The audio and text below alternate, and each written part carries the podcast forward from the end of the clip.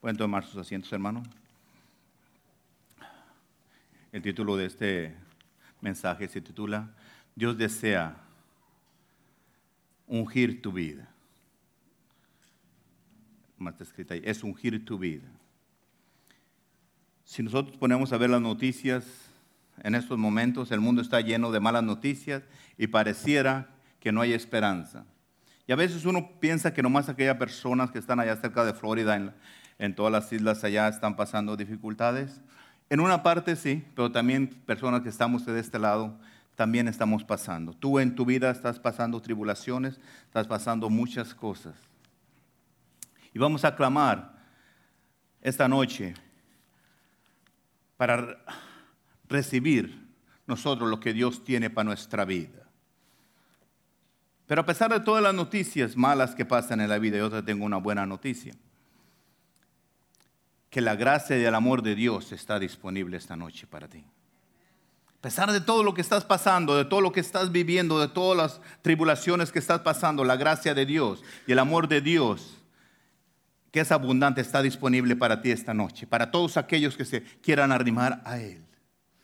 Todo aquel que se quiera acercar a Dios el mejor consejo que te puedo dar yo esta noche es que tú te acerques a Dios, a su gracia, a su amor abundante que Él tiene para ti. Tal vez tú no lo, no lo sientas o, no lo puedas ver. Y digas, ¿dónde está, pastor, esa gracia que no veo? Ve a mi familia cómo está, ve a todas las cosas cómo están. Pero ahí está la gracia de Dios y el amor abundante todavía existe. Dios todavía está sentado en su trono y nadie lo va a quitar de ahí. Mientras que tú sigas creyendo, Él va a estar sentado ahí en su trono. Y aunque no lo creas, de todos Él va a estar sentado en su trono. Dios no va a cambiar porque tú creas o no creas. Él está en su trono y gloria a Dios que siempre va a estar en su trono. Por eso yo declaro que mientras que yo tenga, pueda respirar, yo voy a creer en mi Dios poderoso que está sentado en su trono. ¿Y qué es lo que tenemos que hacer nosotros en esta noche? En, la en Isaías 55, 6 dice, buscar a Jehová mientras pueda ser hallado, llamarle en tanto que está cercano. ¿Por qué dice mientras pueda ser hallado? ¿Que un día no se va a poder hallar a Dios? que tal vez un día ya no va a estar Dios? ¿Por qué dice que lo busquemos mientras Él pueda ser hallado? Porque un día va a llegar, un día va a llegar, pronto, lo más pronto, lo que usted no se imagina, va a llegar el Señor y va a levantar a su pueblo, a todo aquel que esté bien. Y en un ser, abrir y cerrar de ojos, lo que estemos viendo vamos a ir con Él. Y en un segundo, el que no esté bien con Dios, se va a quedar y lo va a buscar y lo va a buscar y no lo va a encontrar en un segundo. Por eso hay que buscarlo ahora, que se puede encontrar. Antes de que Él venga, nosotros tenemos que buscarlo y decirle, Señor, aquí estoy, porque el momento que tú vengas, yo me quiero ir contigo. La gente piensa que Dios va a estar disponible para todo cuando nosotros queramos. Va a venir en un momento por su pueblo y se lo va a llevar. Y al otro segundo ya no lo vamos a poder encontrar ya no va a estar cerca, ya va a estar allá. ¿Sabe dónde va a estar Jesucristo? Allá con todo su pueblo, llevándoselo a Dios, festejando las bodas del Cordero. Y nosotros, el que no acepta a Cristo en su corazón o el que no está bien con Jesús, se, se va a quedar aquí en la tierra. Doloroso, sí, pero es la verdad. Busquemos nosotros, por eso la escritura dice, buscar a Jehová mientras pueda ser hallado. Todavía es tiempo de buscar a Dios. Todavía es tiempo de encontrarlo, todavía está cerca. Tan cerca que tú lo puedes sentir aquí esta noche todavía. Él está aquí, busca la hora que Él está aquí. No lo trates de buscar porque después lo vas a buscar y no va a estar porque ya había venido por su pueblo.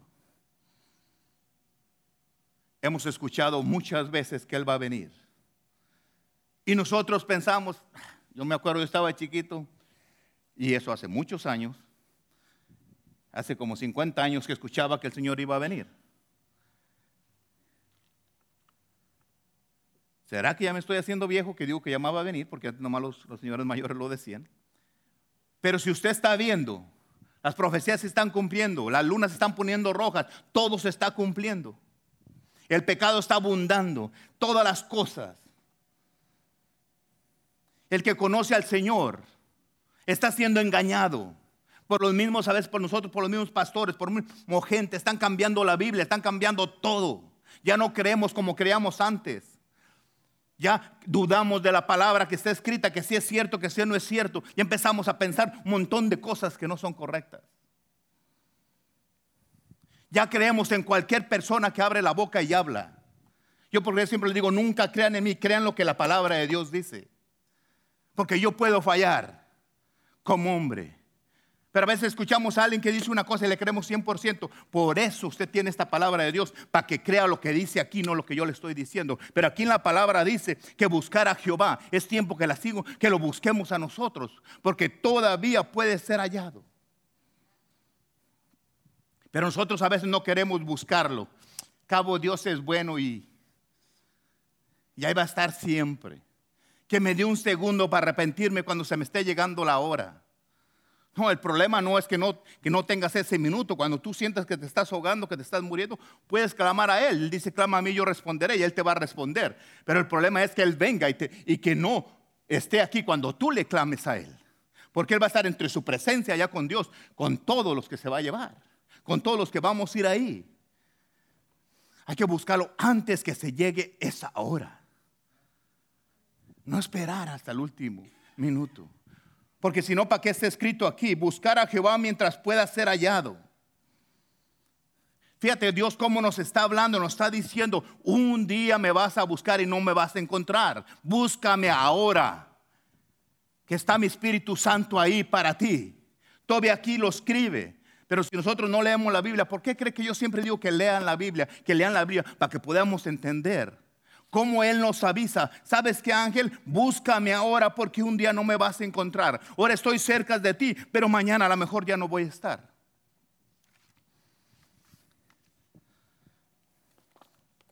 Yo no quiero asustarlo, yo nomás quiero decirle que estén bien con Dios, que estemos bien con Dios, para cuando venga nos vamos con Él y todo el mundo contento, todo el mundo feliz. Pero si no estamos bien en algo, vamos a, vamos a buscarte, Señor. ¿Sabes qué? Vengo a ti a buscarte porque el pastor estaba todo asustado que ya vas a venir. ¿Qué tal que sea cierto? Que saber que este sí, sí, sea cierto que va a venir y, y vengas. Y la verdad que dice que va a venir. No es que estoy echando mentiras. Dice aquí en su palabra que va a venir. No te atormentes, nada. Estás en pecado.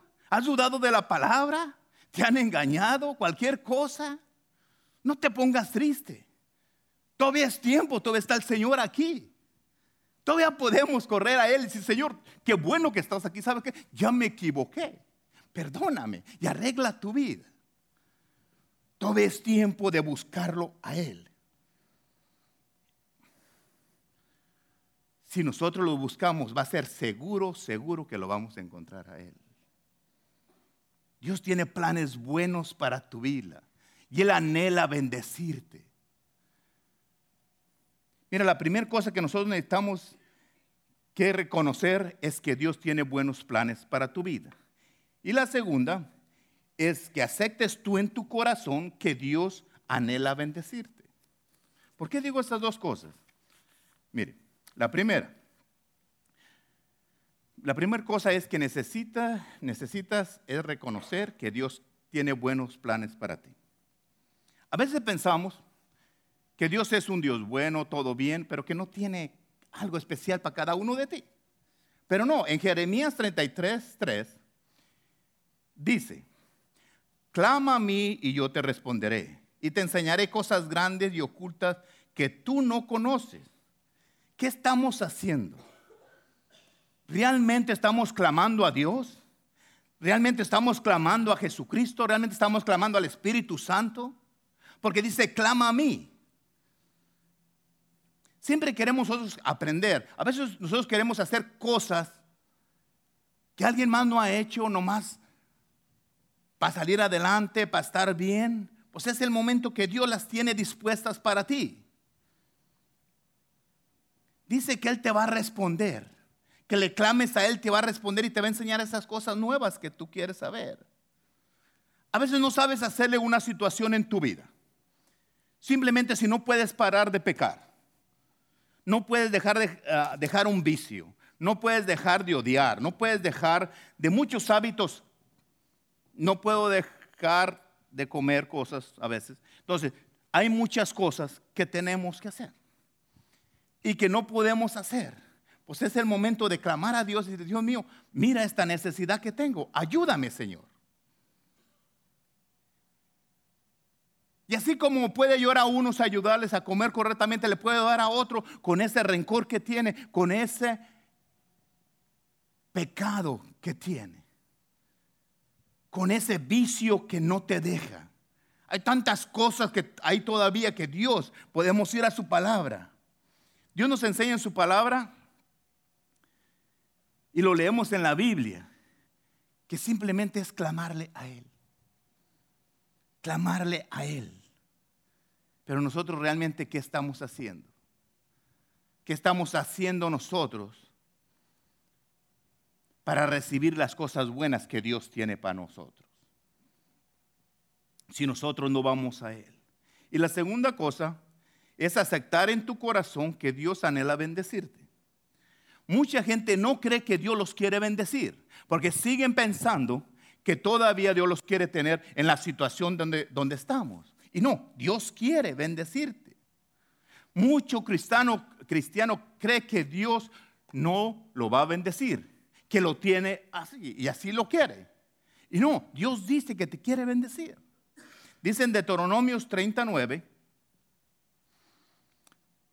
y te hará Jehová tu Dios abundar en toda obra de tus manos.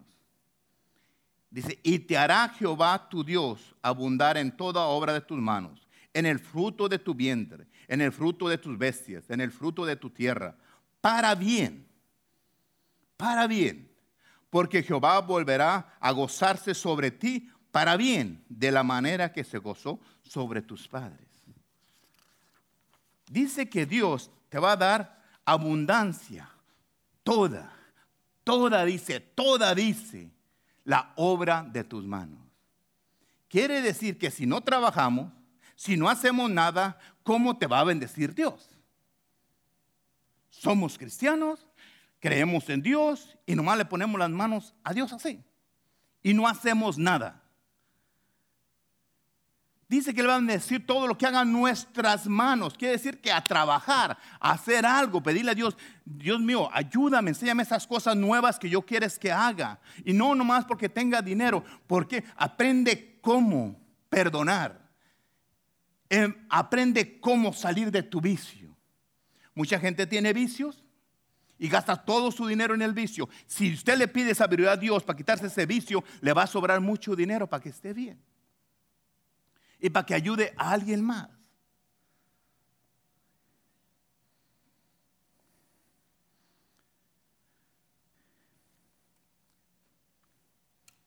Si no trabajamos, si no usamos nuestras manos, ¿qué Dios va a bendecir?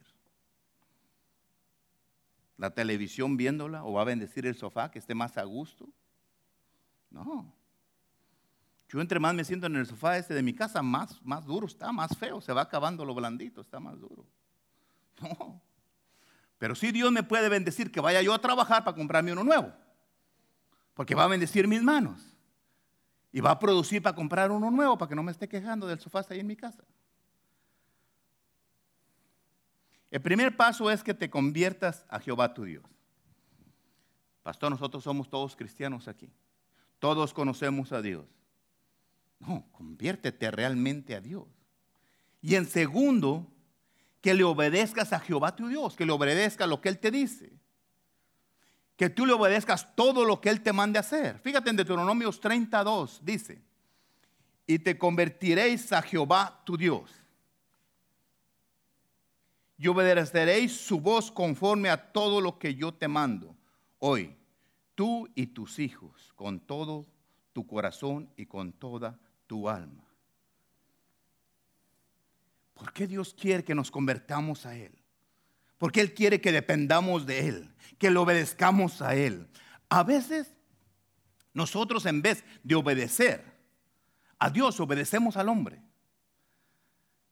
A veces escuchamos a alguien que dice algo y hacemos como aquel dice, como aquel abre la boca y dice, no hagas esto y no lo haces. Entonces no estás obedeciendo a Dios, estás obedeciendo a un hombre que te está hablando. Yo no quiero que hagas todo lo que yo te diga. Tú haz lo que está la palabra de Dios aquí. Conviértete al Señor. Búscame ahora que es tiempo, dice el Señor.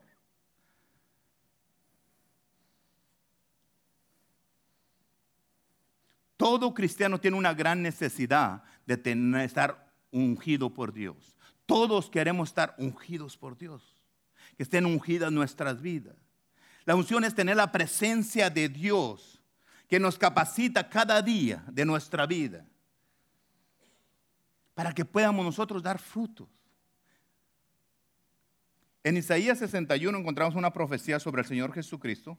Empieza desde el ah, número 1, Isaías 61 del 1 al 3 dice, el Espíritu de Jehová está sobre mí, perdón, porque me ha ungido Jehová, me ha enviado a predicar buenas nuevas a los abatidos, a vendar a los quebrantados de corazón, a publicar libertad a los cautivos y a los presos abertura de la cárcel, a proclamar el año de buena voluntad de Jehová y el día de la venganza de Dios nuestro, a consolar a todos los enlutados, a ordenar que a los afligidos de Sión se les dé gloria en lugar de ceniza, oleo de gozo en lugar de luto, manto de alegría en lugar de espíritu de angustia, y serás llamados árboles de justicia, plantío de Jehová para gloria de Dios. Esta profecía se refería a Jesucristo, quien vino. Él mismo la leyó cuando vino en la sinagoga allá en su país. Cuando vino, Isaías la dijo y Jesús se paró y leyó esto mismo y dijo, hoy se cumple. Dios me ha mandado aquí a la tierra. Mira a lo que Dios mandó a Jesucristo. Él vino aquí a predicar las buenas nuevas a los abatidos. Él vino a, vendar a los quebrantados de corazón, a publicar libertad a los cautivos. Él vino a, los presos a apertura de la cárcel, a proclamar el año de la buena voluntad de Jehová. Jesús vino el día de la venganza de Dios nuestro, a consolar a todos los enlutados. Él vino a darte alegría. Él vino a todo eso. ¿Y sabe lo que pasa?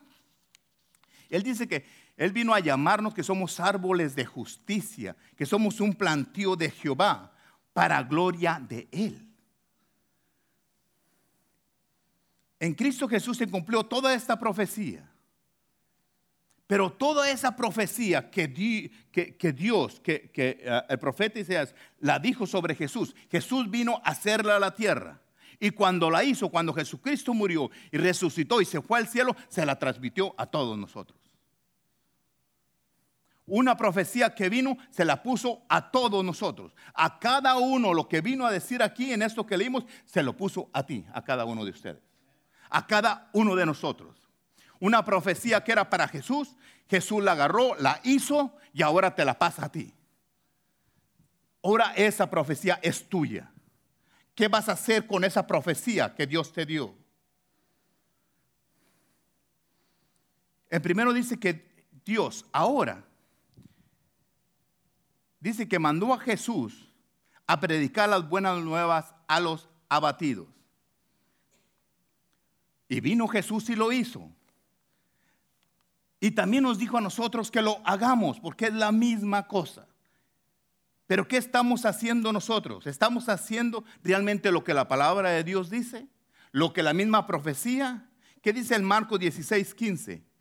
Y les dijo, a ustedes, a mí, les dijo, ir por todo el mundo y predicar el Evangelio a toda criatura. ¿Qué quiere decir eso? Son las buenas nuevas que Jesús vino a hacer y quiere que nosotros las hagamos. Segundo, dice que a vendar a los quebrantados de corazón. Vino Jesús a sanar el corazón que estaba quebrantado. Si yo te pregunto a ti cómo está tu corazón, tu corazón ha sido herido, está quebrantado por algo, Puede que el dolor sea tan grande que tú tengas, pero hay alguien que lo puede sanar, que es nuestro Señor Jesucristo. Dios mandó a Jesucristo para sanar tu corazón quebrantado. Y ahora Dios quiere mandarte a ti que tú vayas, después que tú seas sano, que tú le pidas a Dios que te sane, que tú vayas y le digas a alguien más y sanes a alguien más, que tú vayas y le lleves las buenas noticias. Hay muchas heridas que no se van tan fácil. Hay muchas heridas que llegan a tu vida, a tu corazón y se quedan ahí, no se van repentinamente, no se van, se quedan ahí. Porque cada herida necesita ser sanada por Jesús. Cualquier herida, chica o grande que tú tengas en tu corazón, en tu vida, necesita ser sanada por Jesús para que esté borrada completamente. No escondas tú tu herida. No esconda realmente lo que existe en tu vida, lo que estás pasando. Una herida es algo real. No nos engañemos nosotros mismos, ah, yo no tengo nada. Y a veces aparentamos que no tenemos nada en nuestra vida. Pero realmente está el dolor allí adentro. Está dentro de nosotros. Ábrele tu corazón a Jesús. Diga, Señor, tú sabes. Nadie sabe lo que estoy viviendo realmente en mi corazón o qué hay. Pero abre tu corazón y dile, Señor, aquí está, ayúdame. Algunas heridas van a tocar, tomar más tiempo en sanar que otras. Porque tal vez fueron heridas muy fuertes para tu vida. Pero el Señor Jesús te las va a sanar. No lo dudes. Acuérdate que Él vino para sanar tus heridas. Él vino. Dice el 3 que vino a publicar libertad a los cautivos. A veces estamos nosotros presos, privados de nuestra libertad. Pero si estamos en Jesús podemos ser libres. A veces estamos como en una cárcel, estamos cautivos de algo, no nomás en un solo lugar, sino que estamos ah, ah, encerrados en un lugar. Dice en el 4, y a los presos aberturas de, de la cárcel. Dios mandó a Jesús abrir las puertas a la gente, a los prisioneros que tienen algo, que están encerrados. Y Dios quiere que tú vayas a libertar a tanta gente que está encerrada en el odio, en la pobreza, en la tristeza, en tantas cosas, en enfermedad, en tantas cosas. Si alguien puede abrir la puerta de esa cárcel, es Jesucristo. Yo quisiera abrírtela, pero Jesucristo te la va a abrir. Y me mandó a mí para decirte, ¿sabes qué? Aquí está Jesucristo que puede abrir esa puerta que te tiene encarcelado. Y tal vez tú no puedas salir por ti mismo, pero ahí está para librarte tu herida que tú tienes, no tienes que tenerla ahí por mucho tiempo. Ni estás condenado a vivir todo el tiempo encarcelado con ese dolor. Es tiempo de, de, de nosotros tener nuestra libertad. Si yo soy libre es porque Jesús un día rompió las cadenas que me tenían encarcelado. ¿Usted piensa que yo no estuve encarcelado en cosas? Claro que sí a veces aparentamos que no pasa nada en nuestra vida. Y por aparentar que no pasa nada en nuestra vida, ni siquiera nos engañamos nosotros mismos, ni siquiera vamos a buscar a Jesús. Y decirle, Señor, aquí estoy, ayúdame realmente, yo ya no puedo. Dice en el 5, y proclamar el año de la buena voluntad de Jehová a proclamar el año de la buena voluntad de Jehová. En Romanos 12.2 dice, no os conforméis a este siglo, sino transformaos por medio de la renovación de vuestro entendimiento para que comprobéis cuál sea la buena voluntad de Dios, agradable y perfecta. Quiere decir que Dios quiere que tengas tú, su voluntad es que tengas una vida agradable y perfecta. Si no, tenemos, no estamos teniendo una vida agradable y perfecta, algo está pasando. Estamos en una lucha. Tal vez dice, pastor, yo estoy bien, pero estoy pasando todo esto en mi, en mi vida, en mi casa, en mi hogar. ¿Qué está pasando? Acuérdate que el enemigo está atacándote todo el tiempo. El enemigo desde el principio, desde cuando Dios hizo al primer hombre y a la pura mujer, ahí estaba Satanás y lo engañó al primer minuto. Tenían tiempo viviendo y vino, le engañó a la mujer con la manzana. ¿Qué te dijo Dios que no podías comer? ¿De cuál no te dijo? Le engañó y comió. Desde el principio de la primera página de la Biblia, dos, tres páginas, allí estaba Satanás engañándote, engañándonos al hombre. Entonces Él siempre nos ha engañado. Entonces, pero Dios quiere otra voluntad. Dios quería para el hombre, para Adán y Eva, lo mejor en el paraíso. Le dio todo lo que ocupaba. Pero el pecado llegó y lo perdieron. Por eso cuando llega el pecado a nuestra vida, perdemos todo. Porque eso está escrito ahí. Entonces, ¿qué tengo que hacer yo para empezar a recuperar todo lo que Dios me tiene para mi vida? Primero convertirme a Dios, arrepentirme de mis pecados, escuchar lo que Él dice y empezar a luchar. Pedir a Dios esas fuerzas para pelear contra el enemigo que está dándote y dándote. Usted a veces te sientes, ¿por qué me ataca tanto el enemigo? Porque hay algo grande en ti. Porque eres escogido por Dios.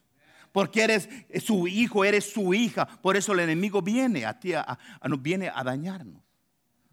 Porque sabe el potencial. Mientras que tú no hagas nada, ni te molesta. Por eso ves tanta gente allá afuera, aparentemente feliz, con mucho dinero, con muchos lujos. Tú dices, pero ¿cómo, cómo esa gente está así? Sí, pero cuando toque la trompeta, vamos a ver quién realmente va a estar feliz. Es lo que yo quiero en su vida de ustedes, que cuando toque la trompeta nos vayamos con el Señor y vivamos una vida contentos y feliz y va a ver lo que va a pasar con todo el dinero que tienen los demás. Se va a acabar la felicidad porque dice, Señor, búscame ahora que es tiempo todavía porque después lo van a buscar y no lo van a encontrar. Así están de delicadas las cosas ahorita en este tiempo.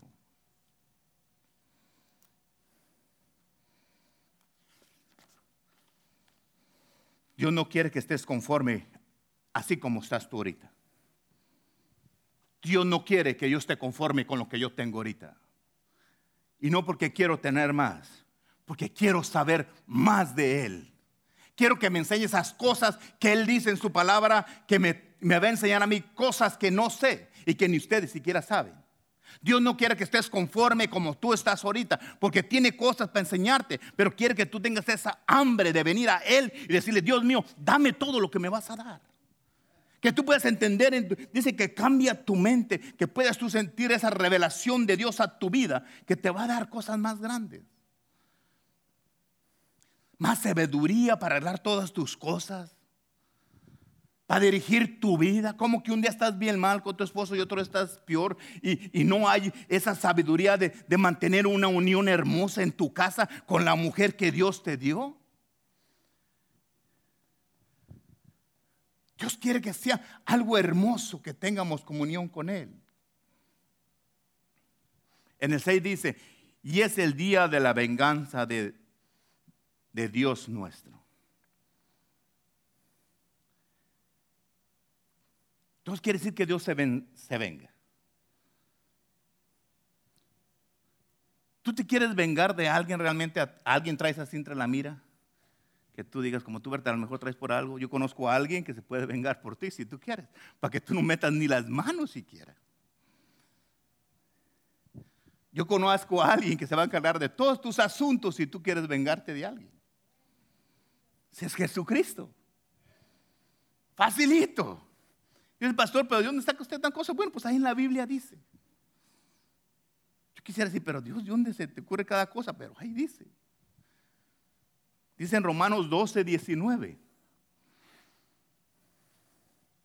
Dice, Berta, no os venguéis vosotros mismos. Dice, Ángel, no te vengues tú mismo. amados míos, sino dejar luego lugar a la ira de Dios. Porque Cristo está, a mí es la venganza, yo pagaré, dice el Señor. Mire, ¿sabe por qué dice? Porque todos, bueno, ustedes no, yo sí. Muchas veces he querido ganas de vengarme de gente que me hizo cosas.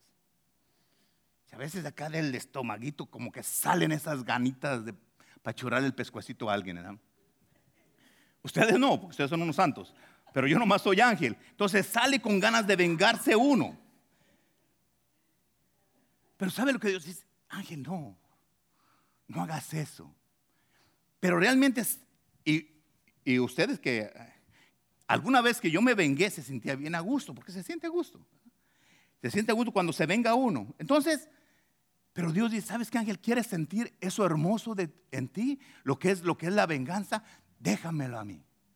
Yo me encargo de tus asuntos. Yo me encargo de tus enemigos. Pero déjamelos. Dame el trabajito a mí. Yo me encargo. Y Él quiere que eso, que esa libertad que tú te sientes como, ese me la hizo, ese me la pagó. Ay, ya me vengué. Eso hermoso, de esa paz, esa tranquilidad, quiere que, que tú la tengas. Que no tengas ese coraje, ese odio dentro de ti. Por eso dice, déjamelo a mí. Ese es el día que va a llegar la venganza de Él, que va a hacerlo por ti. Tú dices, yo quisiera agarrar a mi esposa o mi esposo y sillita eléctrica, algo así sencillo. Pero no dice Dios, ¿sabes qué? Tranquilo, déjamelo a mí, yo tengo algo peor todavía para el pobre. No, tiene algo, le va a dar una oportunidad. Porque Dios quiere que tú tengas tranquilidad. Fíjate cómo Dios, hasta el mismo odio que sentimos nosotros por alguien, el espíritu de venganza que viene, Él quiere que tú se lo des a Él. Aquí está, Señor. Tengo coraje con alguien, quiero vengarme, pero dice que tú eres la venganza. Toma, Señor, aquí está. Entonces, yo se lo dejo a Él todo el coraje que tengo. Ya, a gusto. Haga de cuenta que me quitaron como 50 libras. Casi voy a volar. Porque ya no voy a sentir. Ustedes saben lo que es el peso que se siente de odiar a alguien, de querer vengarse. Una cosa horrible. Es un peso grande, pero Dios te lo quiere quitar porque quiere que tú seas libre.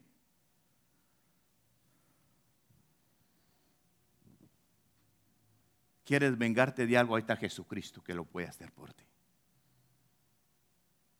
Y no porque Jesucristo es malo, no, porque quiere que tú tengas paz en tu corazón y estés libre.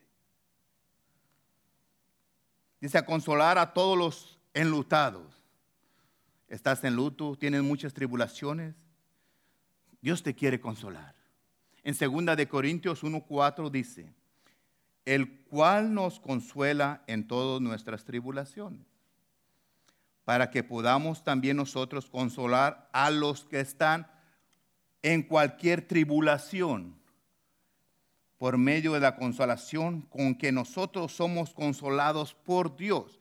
Por eso Dios te quiere consolar en tus tribulaciones, en tu luto que tú tienes, para que luego tú vayas y hagas. Jesús manda Jesús, Dios manda a Jesús para que venga a hacer la obra. Y Jesús también quiere que tú vayas y hagas exactamente lo mismo. La misma profecía está corriendo hasta tu vida. Porque Él quiere que, dice que, el cual nos consuela con toda nuestra tribulación, para que podamos también nosotros consolar a los que están en cualquier tribulación. Quiere que nosotros vayamos y consolemos a esa gente. Dice, y ordenó que a los afligidos de Sión, a la ciudad de Israel, se les dé gloria en lugar de ceniza, oleo de gozo en lugar de luto, manto de alegría en lugar de espíritu de angustia. En Salmo 30, 11 dice, has cambiado mi lamento en baile, desataste mi silicio y me ceñiste de alegría.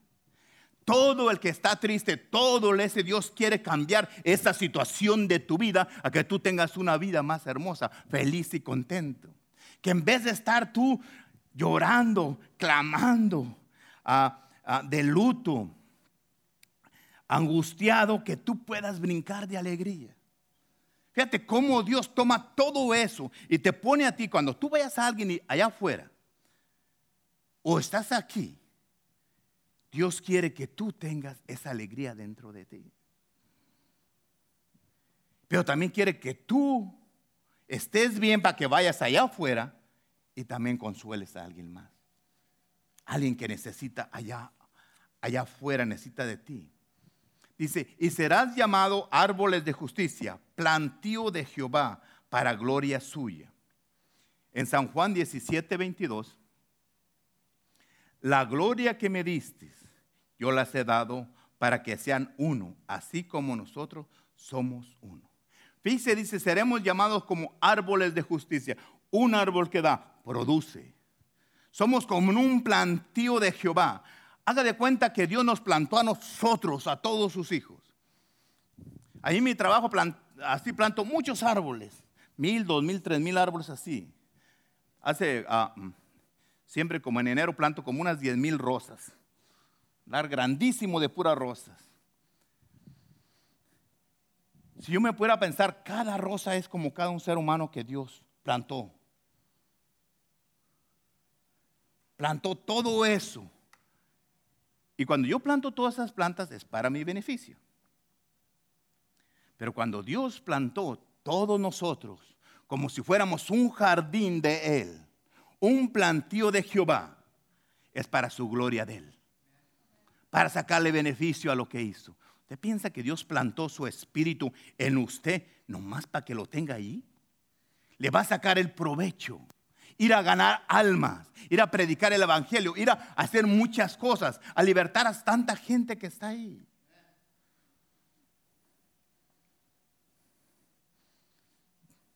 Todos necesitamos ayuda, todos sufrimos, todos tenemos heridas, necesitamos de nuestro Señor para ser libres.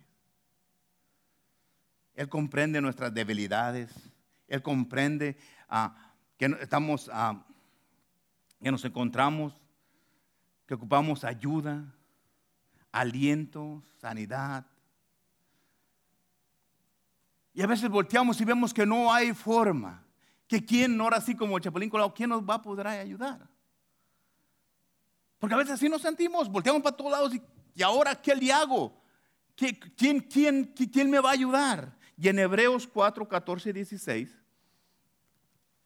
dice, por tanto, teniendo un gran sumo sacerdote que traspasó los cielos, Jesús, el Hijo de Dios, retengamos nuestra profesión, porque no tenemos un sumo sacerdote que no pueda de nuestras debilidades, sino uno que fue tentado en toda según nuestra semejanza, pero sin pecado. Acerquémonos pues confiadamente al trono de la gracia para alcanzar misericordia y hallar la gracia por el oportuno socorro. Mire, ese, versículo es tan hermoso, es que nos está diciendo, ¿qué no me tienen a mí? ¿Qué no me tienen a mí que soy el Hijo de Dios? ¿Por qué sufres? ¿Por qué batallas? ¿Por qué no me buscas? ¿Por qué no clamas a mí? ¿Qué no me tienes a mí? Que yo estuve ahí en la tierra y fui tentado en todo y en todo vencí. ¿Qué no me tienes a mí? Que yo no soy el Hijo de Dios, no soy el sumo sacerdote, que tú no tienes. Porque dice que no tenemos un sumo sacerdote como si nosotros damos, que no tenemos un Dios tan poderoso que pueda ayudarnos. Mira, Dios tiene planes maravillosos para tu vida. Dios desea ungir tu vida. Pero tal vez tú te preguntarás, ¿para qué quiero que Dios unja mi vida?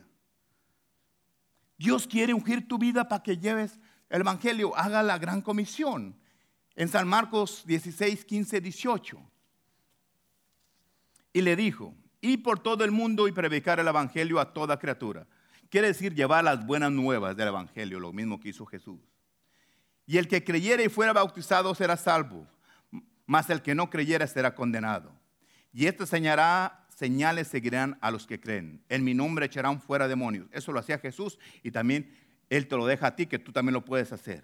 Hablarás nuevas lenguas, habló Jesús, lo vas a hablar tú también. Tomarás en tus manos serpientes y si bebieras cosa mortífera, no les hará daño. Sobre los enfermos pondrán sus manos y sanarán. Jesucristo lo hizo y Jesucristo te dice que a ti lo vas a hacer también. Lo mismo que en Isaías dio la profecía que iba a venir vino a Jesús, se cumplió y Jesús te la pasó completamente a ti. ¿Por qué? Porque el Espíritu de Dios está sobre ti. Pero a veces no, que, no podemos creer que un poder tan grande que es el Espíritu de Dios esté sobre nuestras vidas. Pero está. Aunque usted no lo crea, está. Cuando el Espíritu de Dios está sobre nosotros, Él nos envía para que hagamos un ministerio, para que hagamos algo. Él te mandó para que tú tengas un ministerio de proclamación, que tú vayas a predicar las buenas nuevas al que está abatido. Dios te da un ministerio de consejería, que tú puedas ir a, a, a vendar a los quebrantados de corazón. Tú puedes ir, sentarte, hablarle, decirle de Dios todo lo que está pasando, lo, dile lo Dios poderoso que es, consuélalo, para eso eres. Dios te puede dar a ti también un ministerio de liberación, que es publicar libertad a los cautivos y a los presos aberturas de cárcel.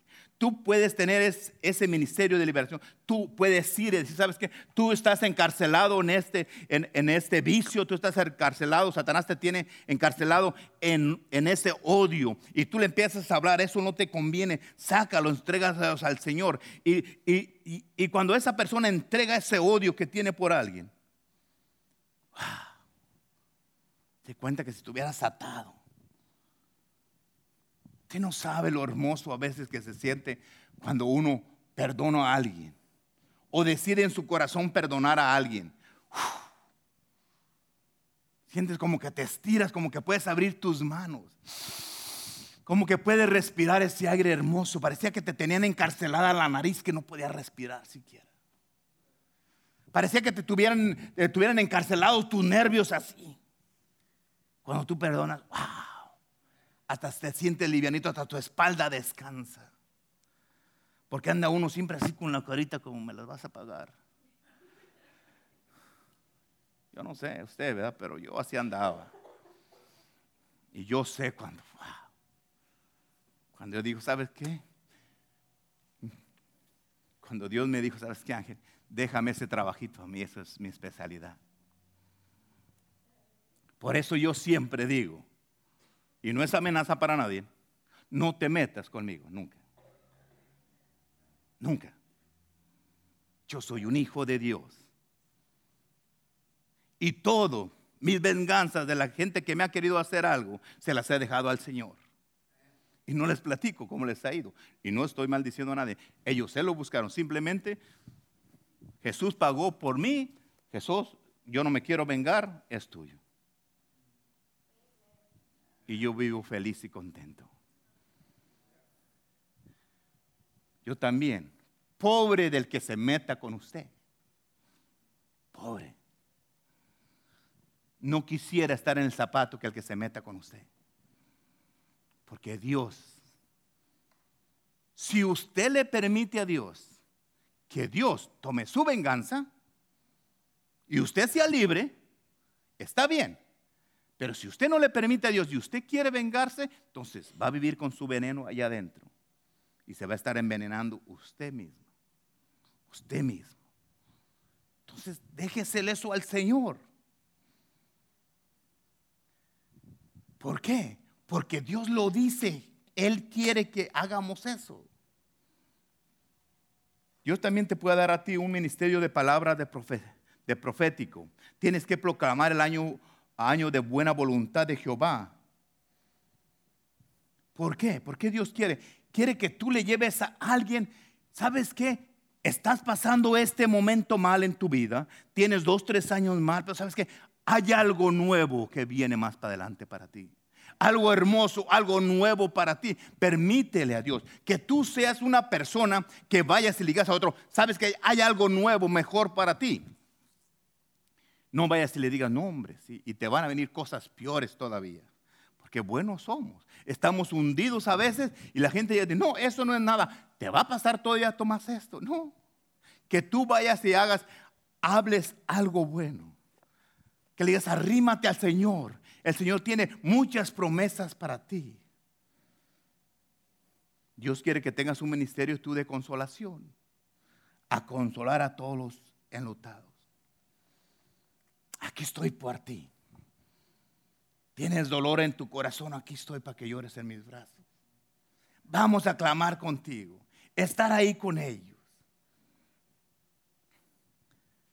También tiene que, que tengas una, una, un ministerio de impartación o, o de ordenar o de mandar. Que tú puedas ordenar, no de mandón, No voy a entender lo que el pastor dijo que fuera bien mandó. No, no, no. Que tú puedas mandar a esos espíritus que están atacando a la gente que salga de sus cuerpos. Ese espíritu que te está atacando de drogadicción, que salga afuera. Ese espíritu de vicio que salga afuera, que tú le puedas ordenar, que seas bien mandón, así como mandas en tu casa. Así también tú deberías de pararte si sabes que espíritu, afuera no te quiero aquí en mi casa, en mi hogar. No te quiero en mi vida. Pero a veces nos nos gusta tenerlo porque nos da satisfacción a nuestra carne. ¿Y cómo lo vamos a echar fuera ese espíritu de vicio si nos gusta? ¿Cómo lo vamos a echar fuera?